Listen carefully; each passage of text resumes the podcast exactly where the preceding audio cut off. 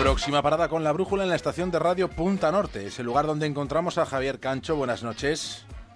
¿Qué tal David? Buenas noches a todos. En el capítulo de hoy, así en la tierra como en el cielo.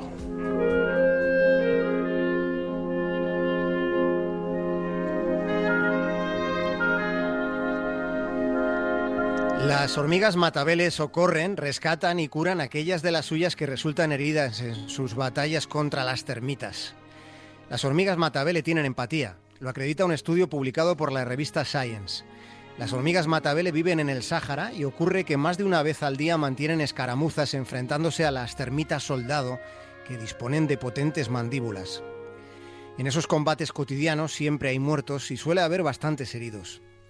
Lo que los científicos han descubierto es que las hormigas matabele tienen un procedimiento de rescate insólito entre los insectos. Es la primera vez que se observan invertebrados este tipo de comportamiento hacia congéneres que hayan quedado heridos.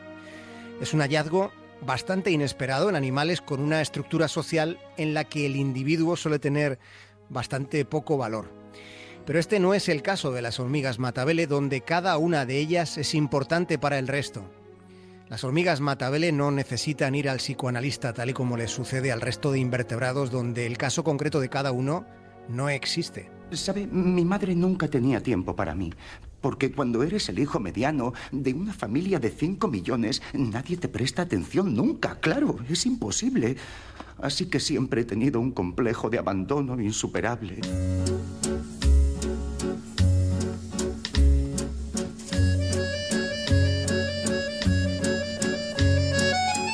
Esta semana desde Punta Norte, en este tramo de la brújula, nos hemos planteado si hemos dejado la edad contemporánea para entrar en una nueva era, en la edad de Omega.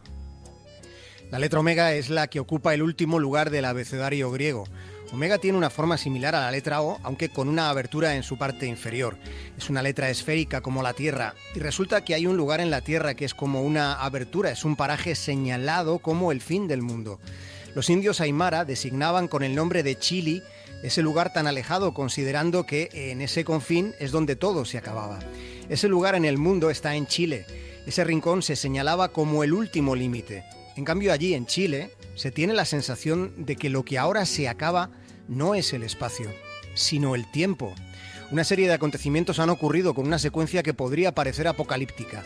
Primero fueron los incendios, la mayoría de ellos al sur de Santiago. Resultó que nunca se quemaron tantas hectáreas. Ardieron árboles centenarios. El aire se llenó de humo y cenizas. Hacía calor y se deseaba que llegase la lluvia. Y la lluvia llegó, pero sobrevino en un lugar distinto. Lo que se mojó no fue la zona de los incendios, fueron las comarcas de los glaciares de los Andes. Llovió tanto que los ríos se desbordaron inundando valles y poblados, llevándose puentes y caminos. Aquello fue como un diluvio.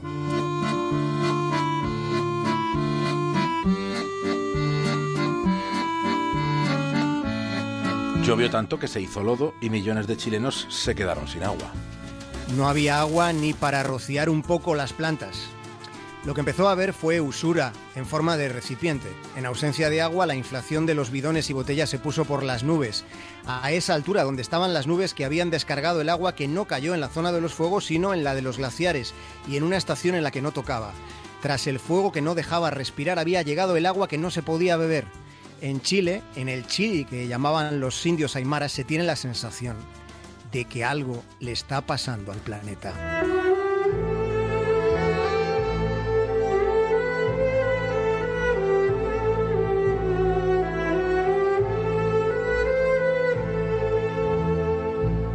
En este planeta hay un tesoro escondido. Está bajo las aguas del Océano Atlántico. En las montañas submarinas nunca llueve ni hay fuego.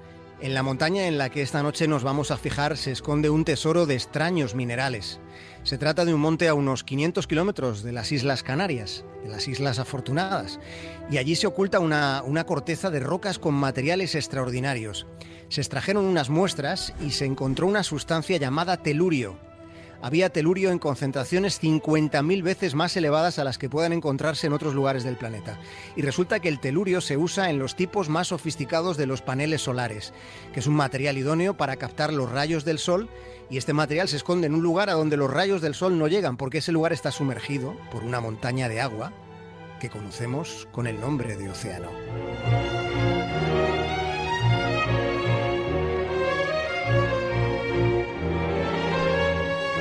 Ese monte submarino que se eleva a 3.000 metros desde el lecho del océano se llama Tropic.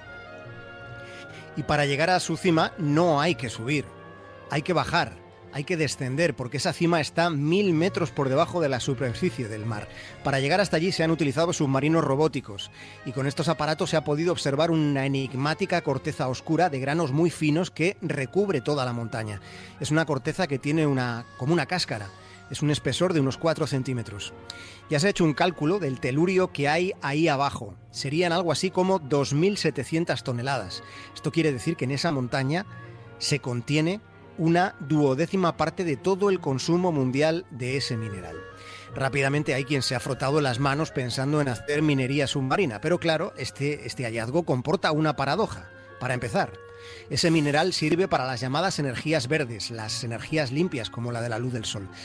Pero sacar el telurio de allí abajo supondría un importante impacto medioambiental. ¿Qué es lo que habría que hacer? Pues este es el dilema.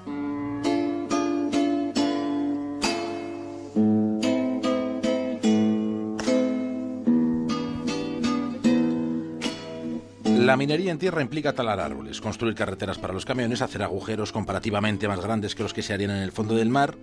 Vale, pero en el fondo del mar también habría impacto.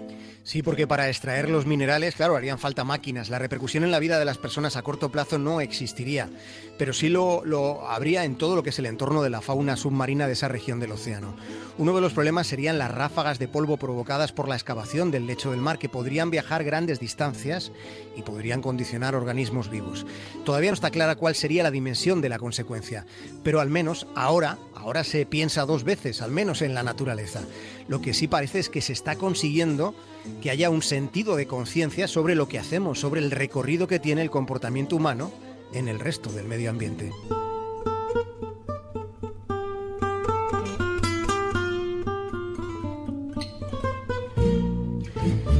Así que esta es una buena conclusión para un viernes por la noche. Hay más tiento del que había en un asunto crucial y eso es una buena noticia. Al fin y al cabo se trata de que las hormigas matabele puedan seguir peleando cada mañana con las termitas. Por eso hay que atacar ahora. Contamos con el factor sorpresa. Si las termitas entran en nuestra colonia. Bueno. Sí, general.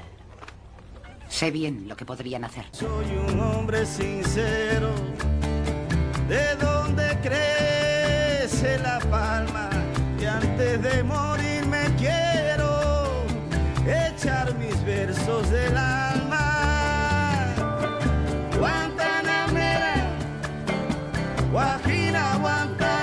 Javier Cancho, hasta el lunes.